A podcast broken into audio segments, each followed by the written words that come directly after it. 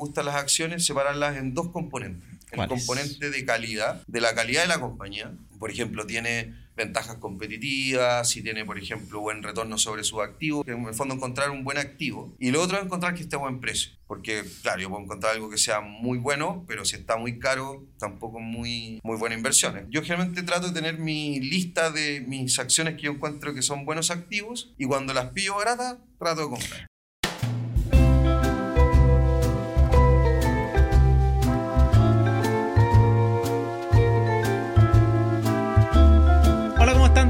Bienvenidos a un nuevo capítulo de Comperas y Finanzas. Estamos con un invitado espectacular que veníamos hablando hace rato. Teníamos ganas, o yo tenía ganas de conocer su historia acá en vivo. A mí me encanta conocer a la gente acá en el podcast y espero que ustedes también lo pasen bien como yo, porque vamos a hablar sobre varios temas, pero vamos a entrar en el mundo accionario, vamos a entrar en renta fija, vamos a entrar en varios temitas junto a Ulises Araya de Renta 4. ¿Cómo está Ulises? Bien, Francisco, gracias por la invitación. Y nada, pues saludo a todos los que están viendo el capítulo y los que lo van a ver. Y los que van a escuchar también Los ahí lo desde. Spotify. Y también muchas gracias a nuestro sponsor Santander Inversiones que nos ayuda a que esto todo sea posible. Pero vamos con el principio. Ulises, cuéntanos un poquito de ti. ¿Quién es Ulises Araya? ¿Cómo nos conocimos? ¿Cómo llegaste a Renta 4? ¿Cuál es, cuál es tu background en el mundo de las inversiones? Una, una larga historia. Mira, eh, empecé, bueno, estudié ingeniería y por temas eh, del azar, yo creo, terminé trabajando en una empresa financiera en mi primer trabajo, en LBA Índices, una empresa que hace índices financieros, calcula precios de renta fija, ahí aprendí un poco de ese mundo que hemos hablado.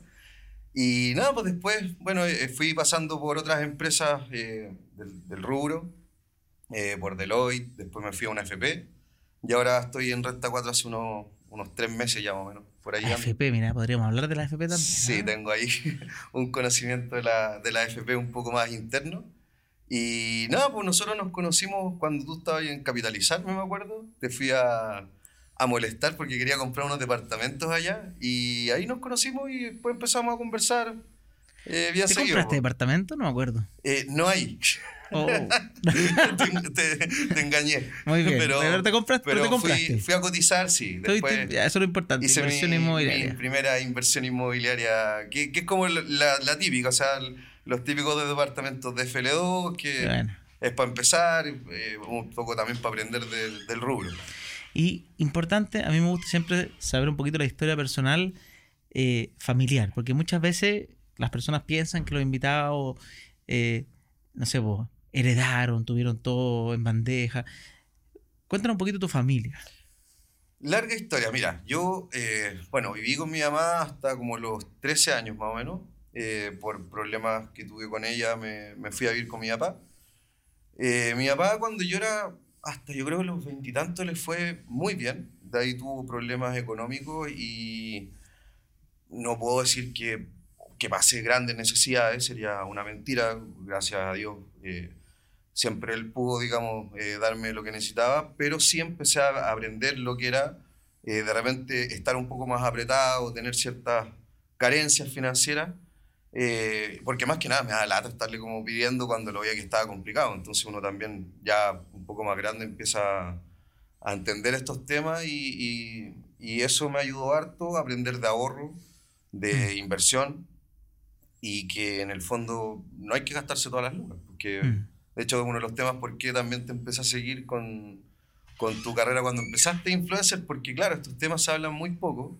Sabemos que la educación financiera es bien mala en Chile, hay varios estudios ahí que, que es bien precaria, y creo que uno de los temas por cual también estuve bien interesado en venir acá, porque creo que uno puede aportar un, un granito de arena en, este, en esta cruzada por la educación financiera, que, Buenísimo. que hay mucha gente que está en esto.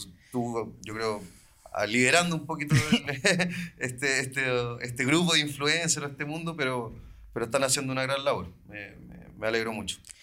Y, y tu portafolio de inversión, porque obviamente la idea es ir repasando varias inversiones. Este capítulo, a diferencia, hemos hablado varios capítulos, y si se fijan, en capítulos anteriores contamos historias de, por ejemplo, el- el- el- con la Katy Ruth, hablamos de, o sea, Ruth, hablamos de, de- de su historia de emprendimiento y todo, pero acá me gustaría ir a, de lleno a algunas inversiones, así como para que la gente saque así como Ya. en mano cómo, cómo invertir en algunas Sí, cosas. por supuesto. Entonces, La inversión inmobiliaria para mí es la principal o de las principales inversiones que alguien tiene que hacer en su vida. Y estoy sumamente contento de que Norte Verde se una como sponsor oficial de Comperas y Finanzas. Y acá hay tres cosas fundamentales que te quiero contar que durante este mes te van a fascinar. Primero que todo, esta inmobiliaria no solamente es reconocida por construir con una calidad extraordinaria, donde los inversionistas que participan de esta inmobiliaria normalmente incluso podrían vivir en ella. Se ha ganado ya varias veces el PAU, Premio Aporte Urbano, haciendo construcciones de muchísima calidad. Hoy día, en medio de esta crisis, de estos problemas que los dividendos están altas, están sacando promociones donde se preocupan de nosotros, de las personas que queremos invertir, garantizando hasta por cinco años, escúchame bien, el dividendo. O sea, que si tú inviertes en una propiedad de Norte Verde, te van a garantizar hasta por cinco años el valor del dividendo, con unas métricas bastante interesantes. Un dividendo donde sea una tasa de un 5% calculado a un 80% de crédito hipotecario. Súper interesante. Y por último, dentro de todo lo que nos gusta hacer en Pera y Finanzas, tienen códigos por referidos. Si es que tú eres inversionista o si no lo eres, simplemente si quizás tú no puedes invertir pero conoces gente que quiere invertir, tú puedes referir una de estas propiedades que sabiendo la calidad y lo bueno que son, le entregas tu link de referidos, ellos te pagarán a ti una comisión por venta espectacular. Así que grande Norte Verde por unirse a la familia de Comperas y Finanzas.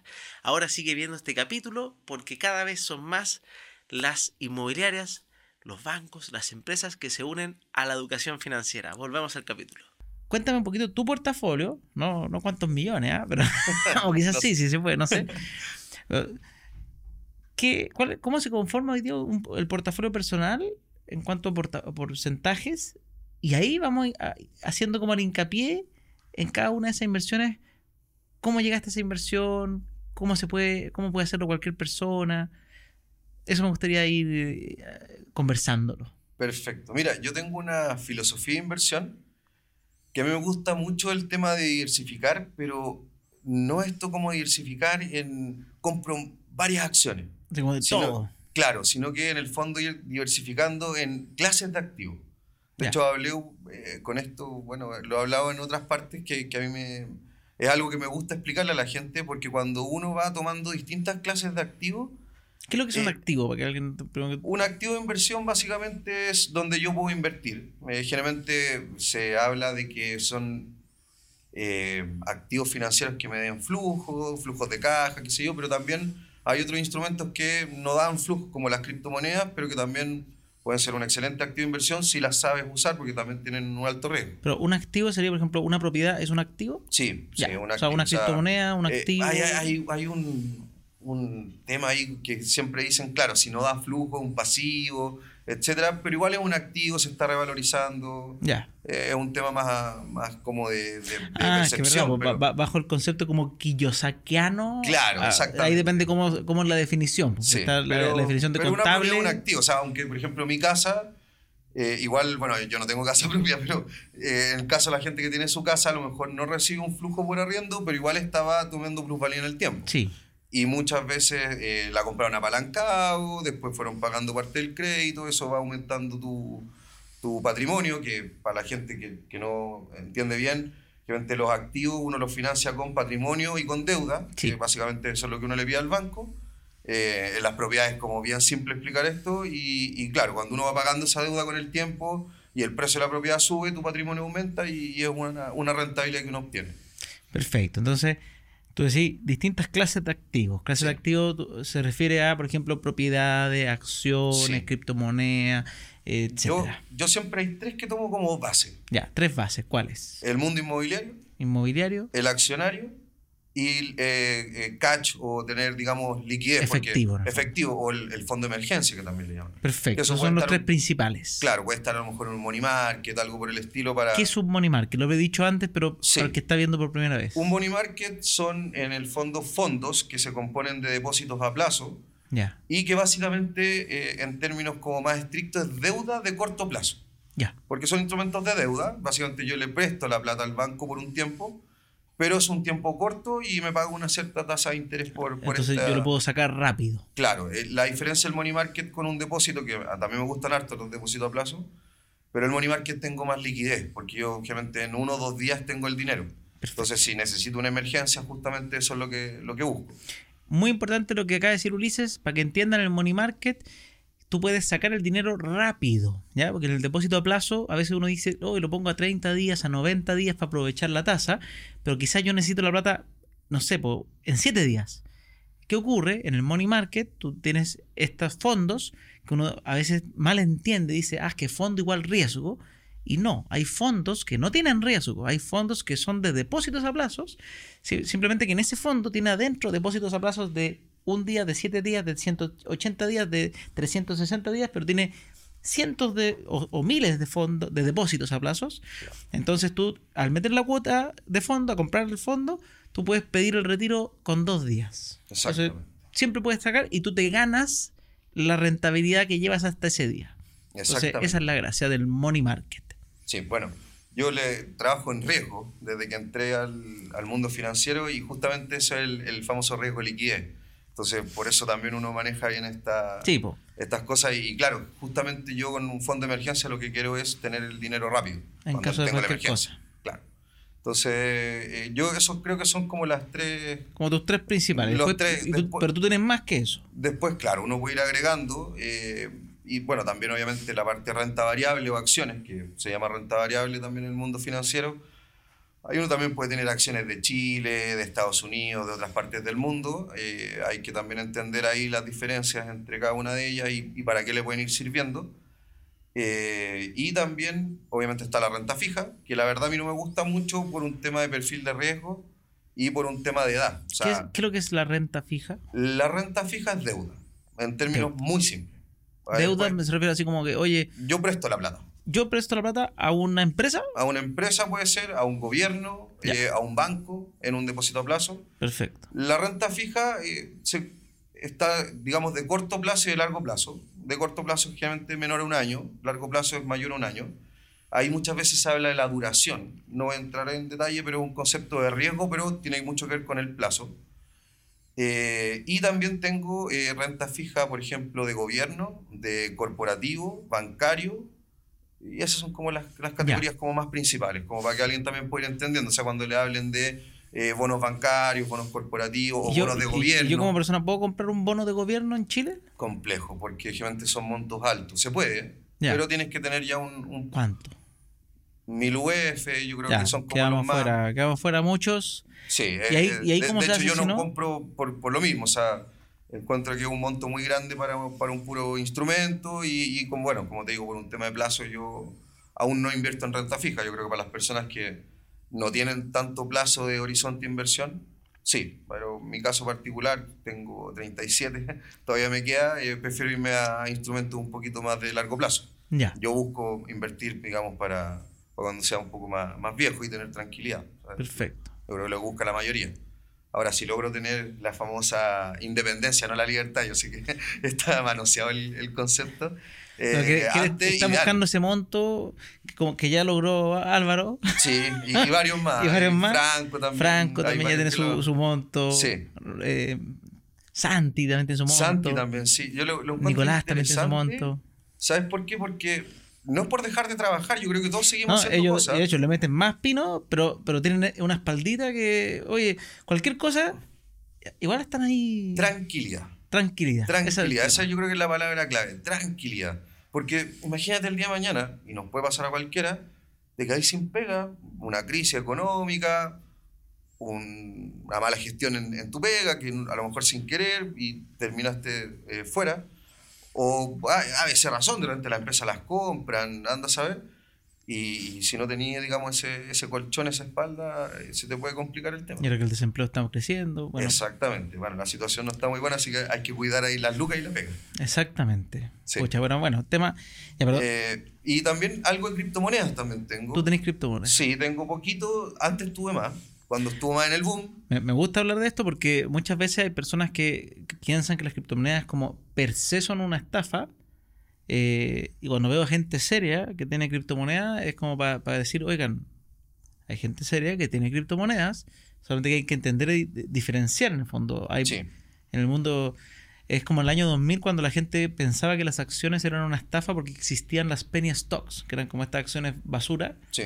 Pero existían gente que compró Google sí. y la hizo O, o Amazon. o Amazon y la hizo versus los que compraron Amazon no lo hicieron. y no la hicieron. Entonces existen criptomonedas que fueron serias o son serias Sí. versus otras que fueron 99% basura. Sí, mira, yo ahí separaría Bitcoin, que la verdad yo lo consideraría un poquito aparte.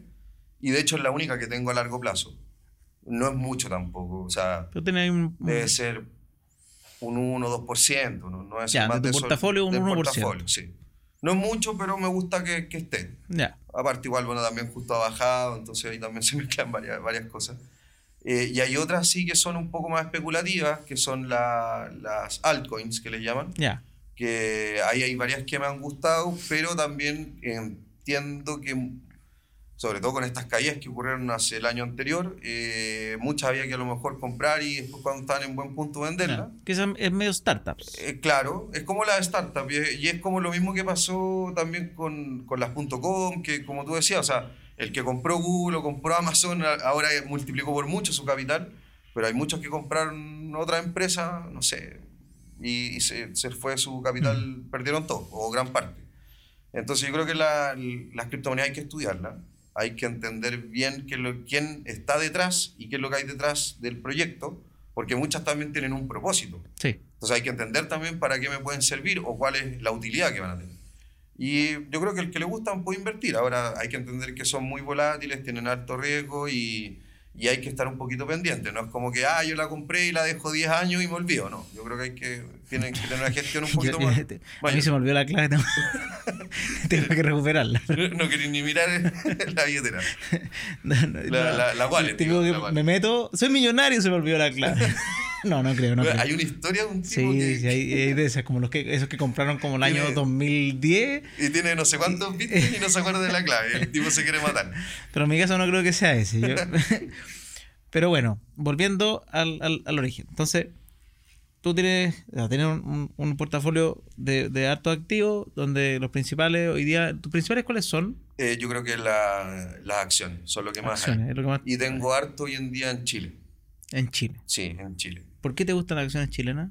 Porque la, a mí me gusta la estrategia en Chile particularmente y ahí eh, hay, hay un libro que me gusta mucho, que ahora no, no recuerdo el, el autor, que él habla, ¿Y el nombre del libro tampoco? eh, te lo voy a mandar, no me acuerdo Oh. ahora, pero lo que él habla básicamente es que eh, uno se tiene que adaptar al mercado en el cual está. Es como un poco como jugar fútbol.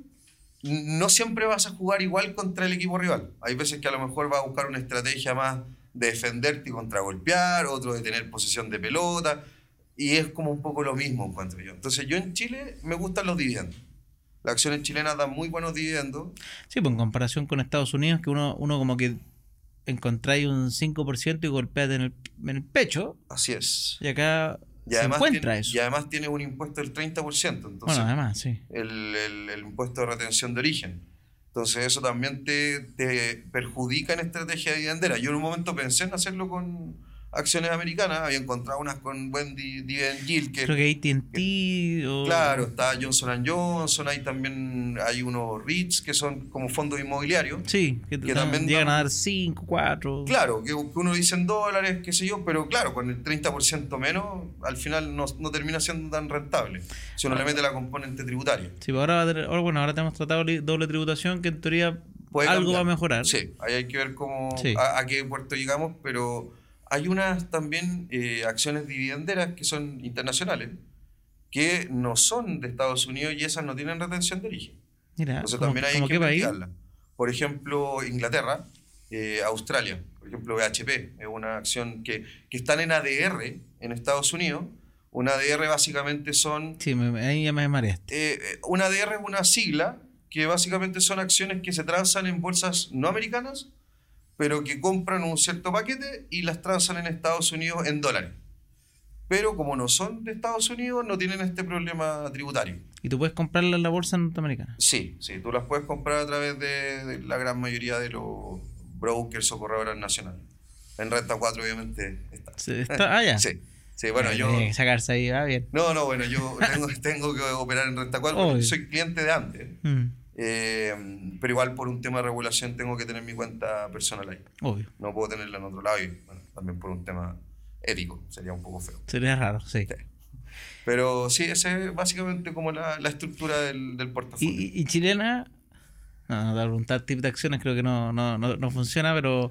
Porque aparte cambian todo el rato las recomendaciones y todo, pero en general, el, el mercado accionario chileno, ¿qué virtudes tiene? ¿Qué cosas interesantes tiene cuando uno está pensando en, en- en acciones chilenas? Hemos- recuerden que los que están viendo esto, si quieren saber así como de acciones en detalle, tenemos busquen un capítulo con Tomás Casanegra. Van a caerse de espalda de lo entretenido de ese capítulo, que es más en detalle de ese, de ese mundo. Sí, y además tiene un curso bien bueno. Además, sí, tiene un, un cursazo muy bueno. Y si quieren uno gratis, además, aparte, con eh, Álvaro- canal Bratia en YouTube también. También. No, bueno, Tomás es un gran referente de, de los de los value investors chilenos. Hay, hay como una especie como de, de tribu de, de inversionistas, sí. sí. que es como un- una especie de... a ver, el, el value investor es como una especie de inversionista que busca encontrar el valor en las acciones a precios bajos o más baratos, digamos, de, de lo que realmente deberían valer. Tú te sumaste a esa tribu. Eh, me gusta, en, en Chile sobre todo, me gusta mucho esa estrategia, fíjate. Ya, o sea, Por- es es una opción cuando la pilláis barata. ¿Qué significa barata? También eso es importante. ¿Qué significa barata una acción? ¿Qué- Barata. ¿Cuánto está dando de dividendo porcenta- porcentualmente? Barata para mí significa que su precio está mucho más abajo del valor económico que representa. El valor económico generalmente se calcula eh, proyectando los flujos que me puede generar esta empresa o las utilidades que me va a generar y trayéndolas al presente a través de una tasa de descuento. Esa es como un poco la, la mecánica. ¿Tiene algún nombre ese valor? ¿Eso, qué Eh, eso es eh, eh, valor presente. Valor presente. Sí, sí, valor presente. De hecho, muchos a lo mejor lo conocen por el ah, que Ya. lo- uno lo ve cuando evalúa proyectos, de repente en la universidad, eh, pero básicamente es lo mismo, es a través de una tasa de descuento traer estos flujos para ver cuánto valen esos flujos hoy, con las condiciones de mercado de hoy. Y si el valor de la acción tú la ves muy económica versus el, el valor presente, tú dices, oye, está barata. Está, esta está, está barata, sí. Ahora, también hay un tema, yo a mí me gustan las acciones separarlas en dos componentes. El componente de calidad, de la calidad de la compañía. Si la compañía, por ejemplo, tiene ventajas competitivas, si tiene, por ejemplo, buen retorno sobre sus activos, el famoso ROA, o buen retorno sobre el patrimonio, el famoso ROE, que también yo sé que lo, lo han conversado acá estos indicadores. Eh, bueno, y otros más también. Hay, hay análisis de deuda, hay un montón de Sí, cosas. porque si está barato porque está quebrando, no, no estamos, no estamos tan claro. simpáticos. ¿ah? Sí, No- eh, hemos hecho tenido acciones ahí en Chile que han tenido sí. eh, esos problemas y la TAM, yo hay, hay varios casos. Eh, pero claro, esa es una patita, que en el fondo encontrar un buen activo. Y lo otro es encontrar que esté a buen precio. Porque, claro, yo puedo encontrar algo que sea muy bueno, pero si está muy caro, tampoco es muy, muy buena inversión. Es como, por ejemplo, yo voy al supermercado y digo, oye, está linda la naranja, pero están a 10 lucas, no, las llevo. Es como un poco lo mismo. Ya. Entonces, eh, yo generalmente trato de tener mi lista de mis acciones que yo encuentro que son buenos activos y cuando las pillo baratas, trato de comprar. Ah, eso me gustó. Ese, muy buen dato. O sea, tú armas una lista. Chicos, antes de seguir, quería contarles algo. Estoy muy contento con nuestro sponsor Inversiones Santander. Además de hacer todo esto posible, que sigamos aprendiendo, cáchense que yo, bueno, soy cliente hace mil años desde que está en la universidad de este banco, pero no sabía todas estas cosas que me han ido diciendo para sponsorar, que es muy bueno. Primero que todo, desde la misma aplicación tienen una función que se llama ¿En qué invertir? Tú te metes a la app, pones el clic en inversiones, por ejemplo, que lo acabo de hacer, y te dice una sección que dice te asesoramos con tus inversiones. Y ahí te ayuda a qué? A entender tu nivel de riesgo, a conocerte y después a elegir entre distintos fondos que incluso tienen fondos ESG, fondos en dólares, fondos en pesos, que puedes desde 5 mil pesos comenzar a invertir desde la misma app sin salir. Así que tremendo ahí, inversiones Santander y qué rico que nos estén ayudando a hacer la educación financiera accesible a todo el mundo. Así que vamos con el capítulo y espero que les guste este datito. Simplemente la estoy revisando cada un cierto tiempo, puedo sacar algo, meter algo ahí, de- de- dependiendo de, de cómo, cómo voy viendo las cosas. O sea, ¿Se puede saber la lista? eh, de que estoy viendo ahora, Sí. sí, sí. eh, Pa- pa- de repente, porque cada uno tiene su propio análisis, pero, pero ¿qué, Sí, lista- bueno, hay ¿qué acciones tú encontrás así como que, oye, esta, esta acción a mí me gustan porque la ha- encontré hay que rica? entender el contexto de las que tengo, Sí, pero de po. las que, por ejemplo... No, porque después, si están baratos o caras, otro tema. Pero, pero ¿qué acciones tú encuentras atractivas, o sea, como atractivas las empresas? Bueno, hay una FP que tengo ahí a la vista que es Provida. ¿Ya? Eh, trabajé ahí. bueno, pues si trabajaste ahí, Sí, bacán. eh, trabajé O ahí. sea, la conocí por dentro, además. La conozco por dentro y bueno, las FP me gustan porque justamente son acciones de buenos dividendos. Eh, hay una también que me gusta mucho pero nunca se puede comprar porque no tranza o tranza muy poco, Oxykim. Oxykim. Sí, siempre la tengo ahí. Y Eso nunca- quiero saber, porque siempre uno, uno como que jura que todo tranza todo el rato, que con, Sí. oye, a mí se me ocurre y compro y compro. Mira, ahí... ¿Por qué pasa eso? ¿Cómo, no- cómo es eso de que no tranza? Porque Ya. también me suena como que puede pasar que yo compre algo mal y después no pueda venderlo también. Eh, es- depende de los montos. Generalmente los montos para, para nosotros que somos retail no es tan relevante. Generalmente esto es más relevante para gente que realmente mete muchas lucas. Ya. Pero hay, hay un, un volumen que se llama de transacción, que es el monto total que se transa en el día, y que en el fondo hay acciones que tienen mucho volumen de transacción, por ejemplo SQM, casi siempre sale como primero en montos transados, y hay otras que transan muy poco. Porque yo, yo me sorprendí, la otra vez me sorprendí, no, no sé si estaba mal medido, pero me sorprendí que una acción, porque habían comprado, por decirte algo, 5 millones de pesos, subió el precio de la acción. Era ¿Puede una ser? FP, plan vital, creo, ¿no? O- ¿Puede ser? o algo por el estilo, sí. Entonces, que yo, Vital. quedé como loco porque dije, pero ¿cómo 5 millones de Sí, pesos? que, es poca claro, plata. Son, son acciones que nunca transan o transan 800 mil pesos al día. O sea, transacciones muy, muy puntuales. Entonces, cuando entra alguien a comprar mucho, el precio se dispara. Pero Eso- mucho, yo 5 Y eso millones de pesos como... es riesgo de liquidez, básicamente. Entonces, como tú dices, o sea, yo puedo comprar a lo mejor una acción Pero Es que es muy loco. y después la como- puedo vender. es como que, o me cuesta mucho es casi decirle a alguien como 5 millones de pesos, oye, que alguien compre 5 millones de pesos y va a subir 20% del precio, es, es muy loco. Sí. Ya, pero volviendo a la pregunta anterior, Pero- ¿qué significa que, que, que no trance? Que, que los montos que, que transan diario, o son prácticamente hay días que no transan, no tiene O monto. sea, nadie la compra Nadie la compra ni y la nadie la vende. Claro, porque hay que entender en el mercado que cuando hay transacciones es porque alguien quiere vender y otro quiere comprar. O sea, primero que todo y ahí estamos es definiendo... el, el match, digamos. ya, no, es, no es acciones ilimitadas, no es como que la empresa tenga acciones ilimitadas. No, pues hay una cierta cantidad y muchas veces porque los que tienen estas acciones no las quieren vender. No las quieren vender porque Entonces es la- buena. las mantienen, claro.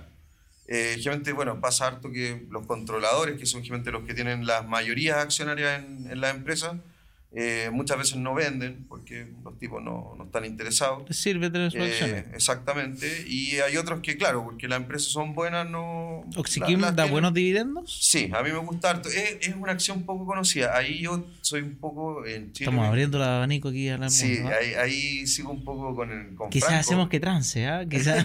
Capaz, porque repente ha pasado que no transan nunca, hablan de la acción y empiezan a, a moverse.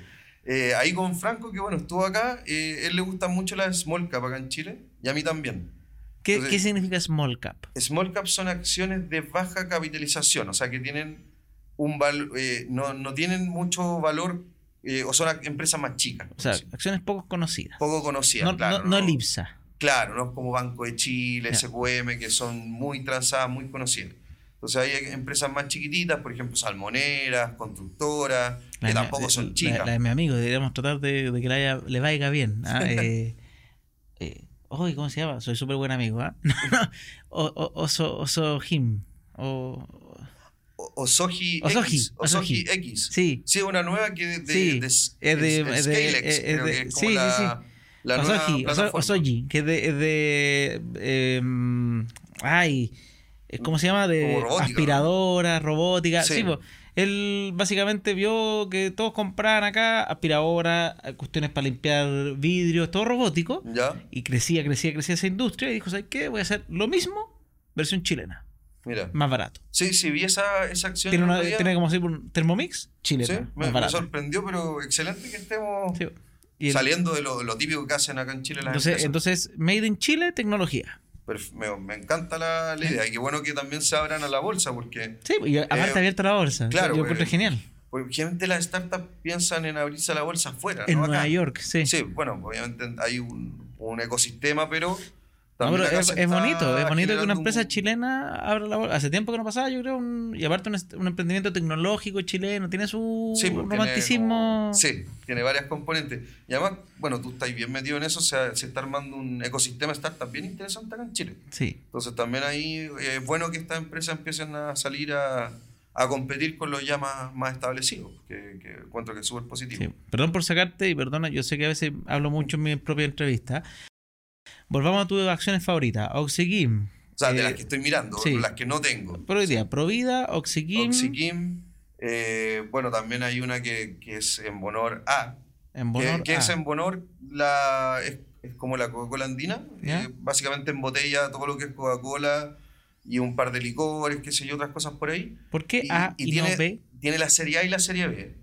La serie A es, eh, tiene más derechos políticos, de, digamos, para las votaciones de accionistas, pero tiene menos dividendo. Pero ¿cuál es el tema con las series A? Y pasa lo mismo en Andina, que como no transan mucho, tienen un precio menor, o, o, digamos, tienen un precio menor a su valor económico, y justamente al final igual eso compensa en el dividend yield, que es este famoso tasa por dividendo, básicamente, que es cuánto dividendo yo recibo, divido el precio de la acción y ahí me da una, una tasa de cuánto es el flujo que me entrega por lo que yo pago. Perfecto. Entonces la A transa menos, pero cuando transa hay que meterle. así. Exactamente. Eh, yo la, la tengo ahí y cuesta comprarla porque transa poco. O sea, de hecho, por ejemplo, Andina transa un poquito más que la, la en Bonor.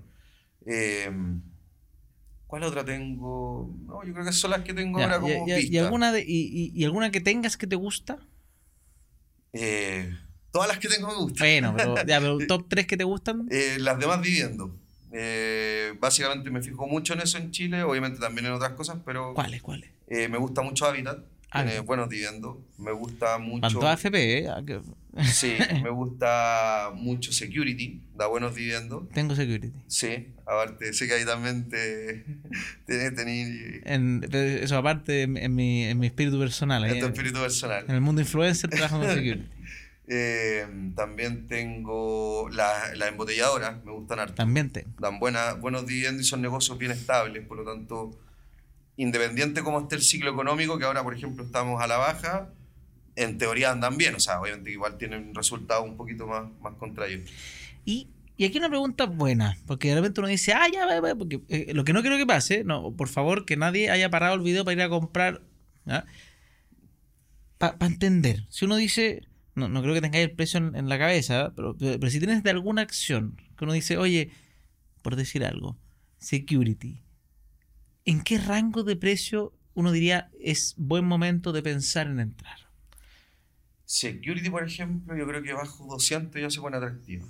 Ya, que eso es porque muchas veces alguien dice, ah, siempre es bueno comprar. No. De hecho, por eso lo que yo te explicaba, yo ¿Tú pones tu lista tengo un- favorita? Un, portafolio como ideal, todo lo que me gustaría tener y lo que tengo. Y cuando veo oportunidades o en lo que tengo, porque muchas veces también las que tengo caen, sí, y pero las que tenéis también son tu lista favorita. Sí, y, y también a veces digo compro más, aprovecho a comprar o entro en alguna que realmente esté interesante que no tenga.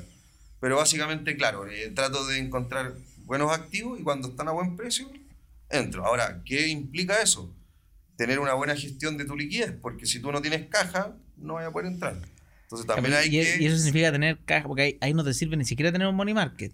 eh, Porque tenéis que tener plata ya, ¿o no? tenéis que tener plata ya, pero igual eh, en algunos lados ya se está trabajando para que uno pueda tener el money market y después invertir inmediato. ¿En serio? Sí, de hecho, bueno, en, en Renta 4 estamos trabajando en eso y Ligito lo vamos a lanzar. Porque es, es Pero bueno, eso, eso no lo ¿Qué significa eso? que básicamente tú mientras no inviertas, tu plata va a estar en un money market y cuando tú la quieras usar para invertir va a estar disponible de, inmediato. Pero tiene que estar dentro de la misma plataforma. Esto es para gente Exacto, que invierte. sí, O sí. sea, es dedicados a la inversión. Claro, tú tienes que tener, digamos, el dinero ya en la plataforma. Entonces, Ya. cuando no la estés usando, esto va a estar teniendo una cierta rentabilidad. Ya, o sea, esto igual es para gente ya es media inversionista. Yo creo que no tanto, porque esto se hace en forma automática. O sea, nosotros vamos a hacer toda la operativa por dentro para que el cliente solamente deposite, Mm, ya estoy se le vaya su plata a un money market y cuando diga, oye, ¿sabes que quiero comprar? Donde tú, Andina, porque bajó. Ah, perfecto, pongo la, la orden y invierte. Y después nosotros por dentro hacemos todos los ajustes. Qué interesante, ¿eh? se, eh, están, digamos- se están actualizando como las fintech. Porque, por ejemplo, Racional tiene este concepto de que tú compras dólares ¿Ya? y tú, mientras tu plata, si tú no la inviertes, tú te quedas en dólares. Claro. Y tus dólares rentan al 5% anual. Claro, es como un money market, pero en dólar. Entonces tú te quedas ahí con el dólar ahí, en dólar más 5, que no es malo. No, es Está buenísimo. bastante bueno. De hecho, de los, más, de los No, y con, mejores. con la subida del dólar ahora sí, bueno, tenés se pone atractivo. Y, y además eh, te cobran un spread de dólar que dentro de todo no es tan malo. Sí. Eh, depende si tenéis el- la versión pro o la versión normal, pero eh, te- tenéis este, este, este más 5. Cuando tú querís, lo te compráis las acciones. Sí, ¿cachai? exactamente. Se- E- e- es como un poco eso, como, es como que tu plata no queda stand-by en nada. Claro, y sobre todo ahora que, que hubieron momentos de mucha inflación a la gente, Que la gente es atractivo. tener, sí, pues tener la plata en stand-by es como tonto. Claro, siente mal. exactamente, Eh, exactamente. lo mismo que pasa con los bancos hoy día que están todos sacando sus cuentas como cuenta más, cuenta no sé qué. Cuenta, Exacto, sí. Que es Es- como, es oye, como- no, no tenga su cuenta en nada. Exactamente, el mismo concepto. Entonces eso lo queremos hacer con un proveedor de Money Market, que ya tenemos ahí más o menos todo ya Una alianza para, para lanzarlo. Sí, básicamente tuvimos que aceitar un poquito la- las operativas internas, pero ya lo tenemos, Me parece lo bien. tenemos listo, sí. Bueno, también hay que reconocer que las fintech han llegado a... A mí a me gusta mucho porque han, han- han movido Sí. Uno- a, a las industrias financieras. y, y te obligan a, a irte poniendo, digamos, al día. O sea, no, y, y también a empezar a innovar más, porque esa es una de las gracias de la competencia. O sea, muchos de repente dicen, no, que las industrias que tienen poca competencia, bueno, justamente es una de las las gracias. O sea, cuando hay más competencia, uno tiene que esforzarse un poquito más en estar Sí, ahí al día y que tus clientes no, no, no se cansen, no se te vayan con, con, con el, el que te está compitiendo. Así con que, los, eh, chi- los chiquitines. ¿ah? Exactamente, que vienen ahí a, a revolver, A- revolver el, el gallinero, pero, pero a mí me gusta, o sea, encuentro que es positivo. Hecho, ahora llegó otro, chiquitín muy simpático, eh, Cesti se llama. Cesti, no, no lo ubico. Es muy nuevo. Ellos quieren, ellos, su sueño es ser el Robin Hood chileno. Quieren, ser igual, igual, igual, igual, igual. Cuando uno dice la, dif- la diferencia en el fondo versus, no sé, un Finton, un Racional, ellos no quieren tener limitante porque todas las nuevas siempre tienen eh, un... no tienen todas las acciones. Tienen como un N. por- no, sé por, no sé por qué. No, no tengo idea de la razón, pero por decirte algo, si el mercado accionario tiene 5.000 acciones, ellos tienen 1.000. Sí, Ya, estos gallos quieren tener a 5000. Probablemente hay acciones que son basura y de- ellos dicen Robinhood tiene todo. Nosotros vamos a tener. Sí. Cada uno decide. Yo creo que es buena la propuesta de valor. ¿sí? o sea, y, y con educación y tienen un montón de cositas, pero eh, ellos vienen y entonces con entretenido, vienen con, con su cosita y, y están con alpaca, que son un proveedor gringo en el Sí, fondo, y a través de Vector Capital, que es el que está haciendo todo. Vector, Vector se convirtió. Hoy, hoy día son un SaaS. Ellos Sí, crearon su área de SaaS que le provee a todos los. a todas las las fintech hoy en día. sí, lo, lo encuentro Sí, genial. trabajan hartos con, con ellos. Sí. Pero no, bueno, han venido a competir de buena forma, así que, que es bueno que también la industria vaya eh, mejorando sus estándares, democratizando un poco que la gente pueda invertir.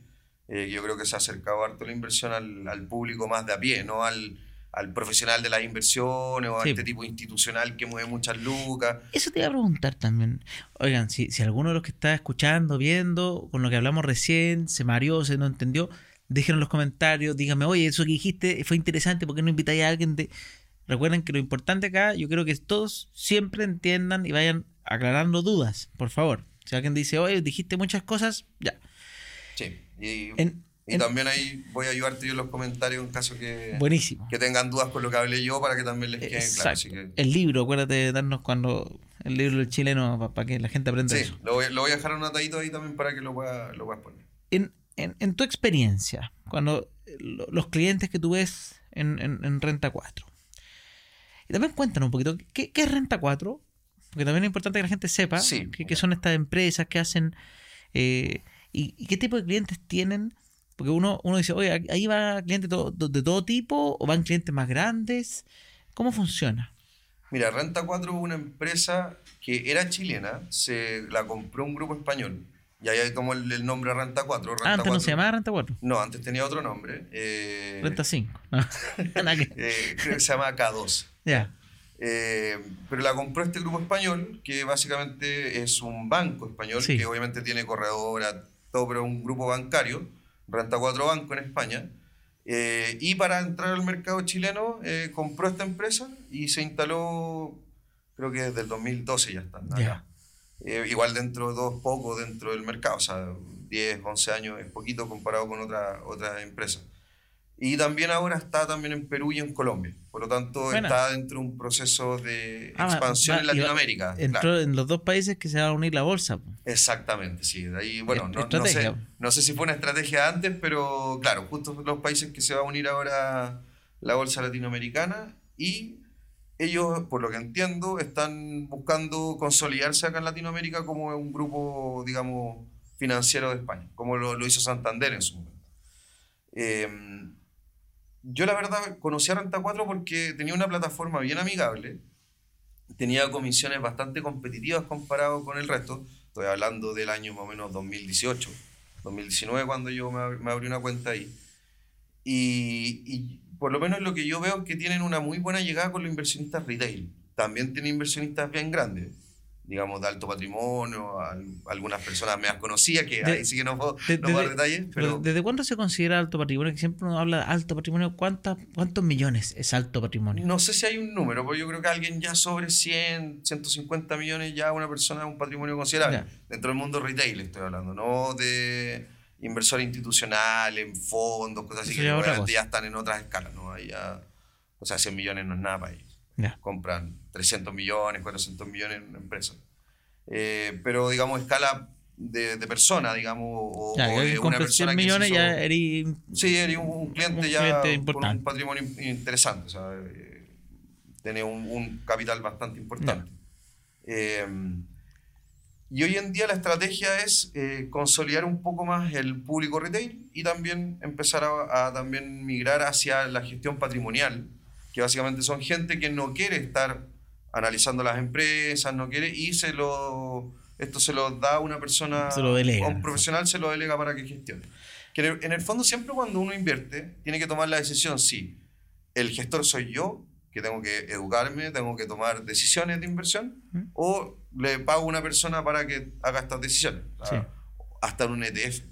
Porque en un ETF igual hay un, Hay un hizo. computador, por último, que en el fondo te va a hacer, digamos, las comprimentas para que quede de acuerdo a los índices. Entonces, siempre básicamente uno tiene que elegir si la gestiona uno o se la entrega un tercero. Perfecto. Y en cliente pequeño, porque cuando uno está hablando, yo, yo entiendo que las comisiones sean relativamente bajas y todo, pero también es importante entender respecto a baja, porque de repente hay gente que dice, ah, perfecto, tengo 100 lucas. Con 100 lucas, ¿es, es para invertir en, en- en- una corredora de este estilo o es o muy poquito? Eh, el mínimo son 100 lucas para mercado nacional. Ya. Eh, y yo creo que sí es bueno partir. O sea, el- yo creo que es una cosa que todos están de acuerdo. En este, en este mundo obviamente hay que educarse y hay que aprender para en el fondo que si, eh, si en el fondo los riesgos que vaya tomando, la- las compras que haga, qué sé yo, puedo tener malas decisiones, pero que en el fondo no sean eh, tan importantes en cuanto a plata. Y aprendiendo también con la práctica, porque muchas veces uno puede aprender teoría y, y después no lo hace. Entonces también falta un poco esa, esa guata que le dicen, ¿cuánto puedo aguantar? Porque es súper fácil decir, oye, voy a aguantar un 50% y me da lo mismo, pero cuando veis que tus lucas caen un 50%, Es otro eh, tema. es otro tema. O sea, yo creo que es bueno que la gente vaya partiendo para que también vayan conociéndose Obvio. como cuánto puedo yo aguantar una pérdida, eh, si prefiero a lo mejor acciones que tengan un crecimiento rápido o a lo mejor acciones más de dividendos y viendo como la estrategia, qué es lo que yo busco. Eso también es súper importante, qué es lo que yo busco con las inversiones. Porque obviamente todos buscamos ganar lucas, es como lo, lo principal. Pero qué es lo que yo busco, o sea, yo busco una libertad financiera, yo busco mejorar mi pensión, busco a lo mejor un viaje en, en dos años más. Entonces, por ejemplo, alguien que, que quiera comprar acciones para, para algo que sea de corto plazo, una, un viaje, por ejemplo, o el, o, el, o el pie de tu casa, la verdad es que yo creo que no. A lo mejor podría ir un, un fondo de renta fija, algo más, pero todos esos productos por lo menos están en la corredora y, y la idea es entregarles todo este abanico de inversiones a las personas. Y, y una pregunta tuya. Sí, se puede. Porque yo, yo- va en camino a, a tratar de armar esta, esta como independencia financiera, todo. Sí. ¿Se puede saber si hoy día cuánto recibe Ulises en promedio mensual en dividendo, en diferencia de arriendo con... o sea, ¿Hoy día tienes una renta mensual gracias a tus inversiones? Eh, sí, pero la reinvierto. Pero, si, tú, pero, si, tú no, ya, sí. pero- pero si tú no, no la rein- si tú dijeras hoy día, oye, no la, no la voy a reinvertir, porque hoy día tú haciéndola, la estás haciendo crecer. Sí, por supuesto. pero si hoy día tú no la hicieras crecer, Y- y ya un- ¿cuánto, cuánto, llega- ¿cuánto está alcanzando esa cifra? Y hay un tema de hábitos también. Cuando uno se acostumbra a reinvertir, ¿Te gusta? Pues yo la después cuesta dejarlo. Es que es lo que dijo Álvaro. Álvaro. Álvaro en su podcast dijo, oye, yo ya recibo, recibía como 2 millones, no sé, era un monto interesante, y le costaba, Sí. porque ya estaba acostumbrado a que él siempre reinvertía. Sí, pues te llegan las Sí. lucas y, Y- ¿qué y- compro? y- Básicamente. Sí, pues como que, que vuelvo a invertir, que vuelvo Claro. a invertir. Que, y qué rico ese hábito. Yo, yo, Sí, yo sigo, bueno. Mi hábito de gasto era tan fuerte, es tan fuerte, que a mí yo ya he hecho buenos hábitos de inversión, pero yo como que me lo hago como, como es como que me lo he hecho como a la fuerza, es como que me llega plata, es como, ya Francisco, a comprarse un terreno, a comprarse algo, pero no lo tengo tan adquirido como lo tienen ustedes, pero, No, no, pero no, se sabe, no ¿se puede crea, saber cuánto es mensual? Yo, por ejemplo, para invertir, eh, separo inmediatamente cuando me llegan las lucas. ya, Porque si no, también me las gasto. Si También la tenés el- el tentación al consumo es muy grande. Si hoy en día pero uno. es que no, no es bombardeo, es un bombardeo. eh, todo hoy en día es diversión. Uno puede. O sea, si uno de hecho, quiere te tengo una gastar. broma. No, no.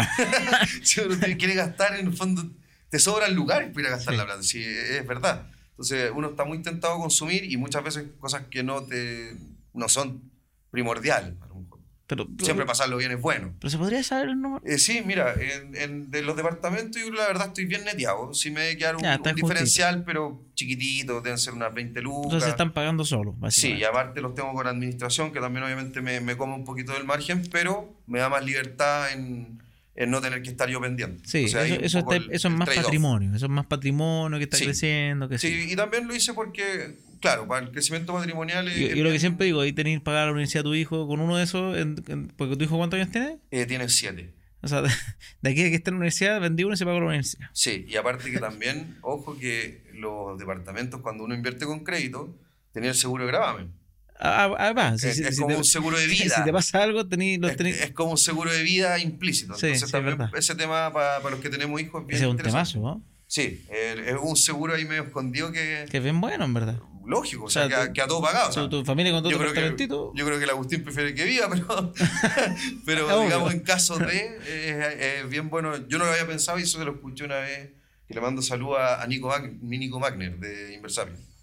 Eh, se lo escuché una vez y le encontré toda la razón. Hace rato que no era el Nico, podría hacer otro ¿Vino capítulo. para el podcast? Sí, sí, sí, vino el Nico, sí, es bien Yo pensaba que ese capítulo iba a ser el hit del capítulo. Yo estaba emocionadísimo en ese capítulo y no fue tan hit. Yo como que, no sé, me faltó difundirlo. Lo, lo voy a subir, lo voy a mandar. No, tú, porque tú eres administrador, te voy a mandar para que tú lo subas al canal. Ya, Para no problema. que su audiencia lo vuelva viral. Sí, no, aparte nos llevamos bien, de hecho siempre me lo Sí. encuentro a Nico ahí. Eh, lo fue igual- muy igual- buenos capítulos y habló del minimalismo y todas Sí, las él cosas que tiene está. una visión muy minimalista. Sí, me lo- encanta. lo Yo como que yo veía y decía, pucha, qué ganas, yo lo estoy gastando todavía como para en guerra, pero me, va bien, así que estoy bien. Pero, Sí, yo, bueno, he aprendido harto de Nico, yo también eh, hice cosas con ellos y, bueno, son un siete a los que quieran de repente ahí buscar su podcast también, Inversario. ¿Y en dividendos de acciones? Y bueno, a lo que íbamos, en dividendos de acciones es variable porque tú sabes que lo entregan en fechas, pero más o menos yo creo un promedio debe estar llegando yo creo que al millón, podría ser. Mensual. Sí.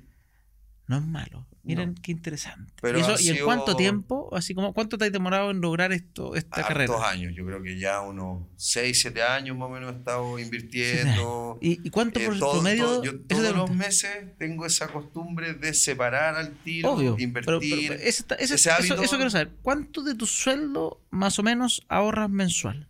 Antes era más. Ahora me Sí, porque uno va un poco. cambiando, pero, pero Ahora, ¿cuánto tratas? ¿Cuánto tratas? puntos, por lo menos trato de un 20.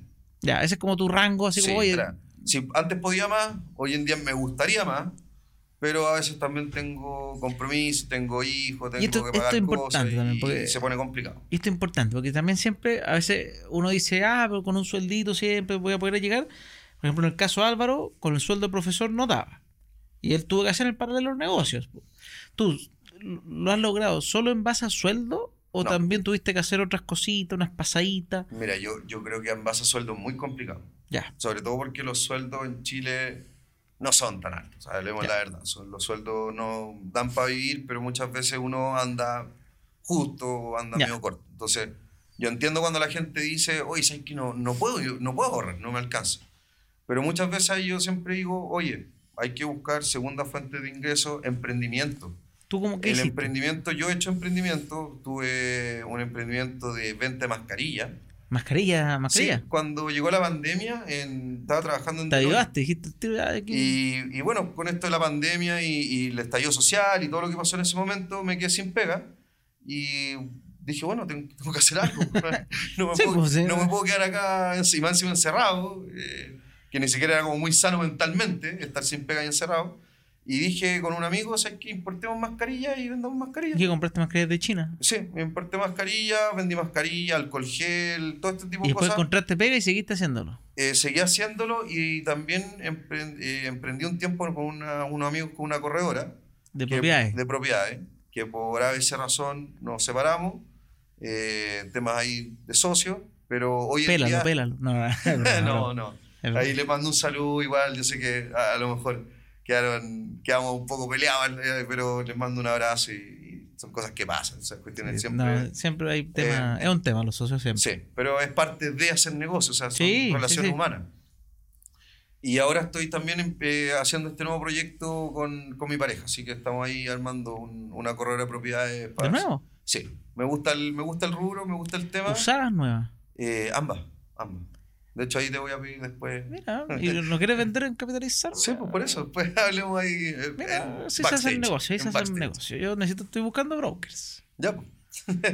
Ustedes estamos, estamos, estamos en eso, así que... eh, y bueno, también he hecho cosas más chicas. O sea, yo, bueno, desde chico trabajé eh, con mi papá, porque él era constructor, y yo le pedía pega siempre enero, febrero, para tener plata para... O sea, perdón, eh, diciembre, enero, porque en el colegio uno típico salía Sí. primeros días de diciembre, Explotación infantil, así no. al tiro, no, no, pero los 16 más o menos 17 siempre trabajé, porque pedía plata, obvio, pero me gustaba también tener mis lucas, porque- Ya. y que no me dijeran, oye, te- ¿qué estás haciendo con las lucas que te di? Eh, Bueno, las lucas me las gané yo, Y las le, gasto. le pedí pegan la obra, cosas así. Sí, pues le pedí pegar la hora, eh, trabajé de y todo. que movía ahí. y saco, así como Sí, de, sí. de labor, ¿ah? Sí, obrero. de hecho, de, de, jornal, Jornal. cosas, sí.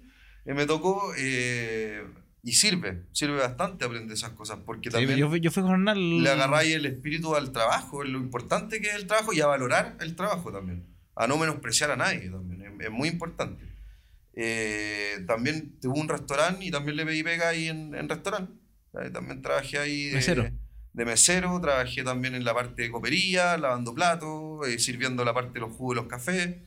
Eh, como que hice un poco de todo, ahí era un poquito Bueno. como un orquesta. Era, de hecho, muchas veces era como, oye, ¿sabes que en enero se van de vacaciones tales personas? ¿Los quería reemplazar? Ya, bueno, son unas lucas, vamos. Listo. Entonces siempre tuve ese como bichito de hacer otras cosas y me ayudó también a ir generando eh, más lucas. Pero esto es importante. otro- Eso es lo que yo quería llegar. Fuentes de ingreso. Sí. Y siempre hay una principal. Sí, Eso- eso, eh, porque también a veces se escuchan los típicos rumores, o más que rumores, pero las siete fuentes de ingreso que se habla de moda y como que y puede ser, no, no hay acá no hay una no hay una receta escrita en, fuego, pero pero en general, lo- en, mi experiencia y, y he entrevistado a harta gente, eh, lo, lo clásico es que eh, hay un foco, la, la gente tiene un ingreso principal que es como el sostén, y empieza a armar otras líneas de ingreso, y en algún momento puede ser que esas líneas de ingreso se conviertan en cosas muy interesantes, Sí. Pero, pero hay un foco principal que, que, que, que te ayuda a hacer tu sostén económico y las otras van apareciendo en paralelo. Claro. Porque yo sé que a veces se ponen de moda los libros y, lo, y, la, y no sé, pues, así como el- las 5 de la mañana y que hoy despertémonos temprano y vamos a ser todos ricos, no. Entonces, y porque como que se rayan la cabeza con temas así, o que hagamos siete líneas de ingreso y vamos a ser millonarios, tampoco.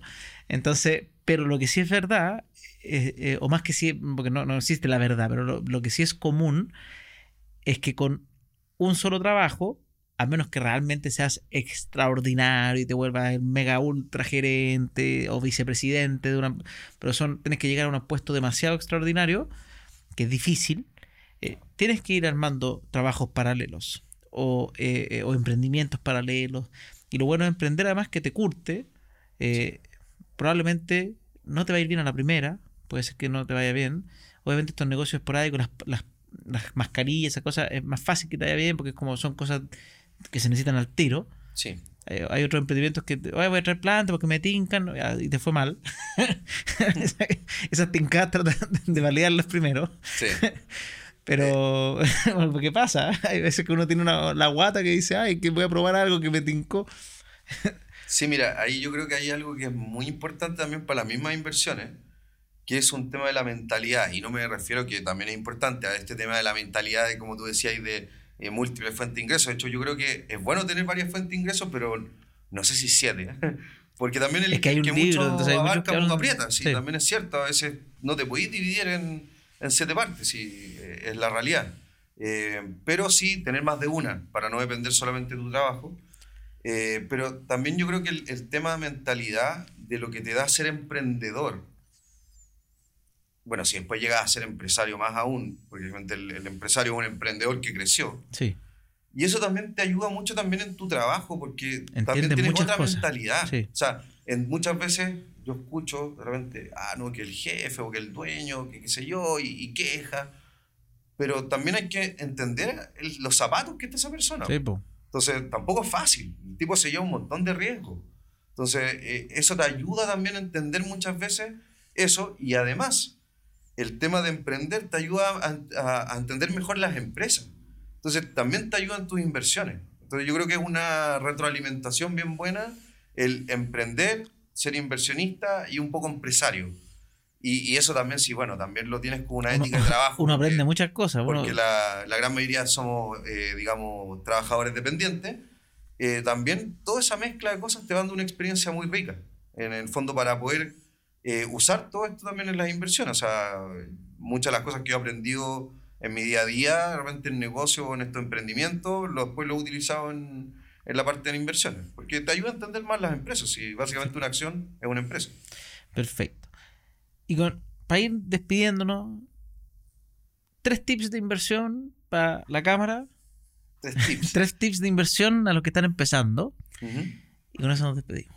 Ya, el primero es educación. Yo sé que esto es muy típico, es como un poco cliché, pero es verdad.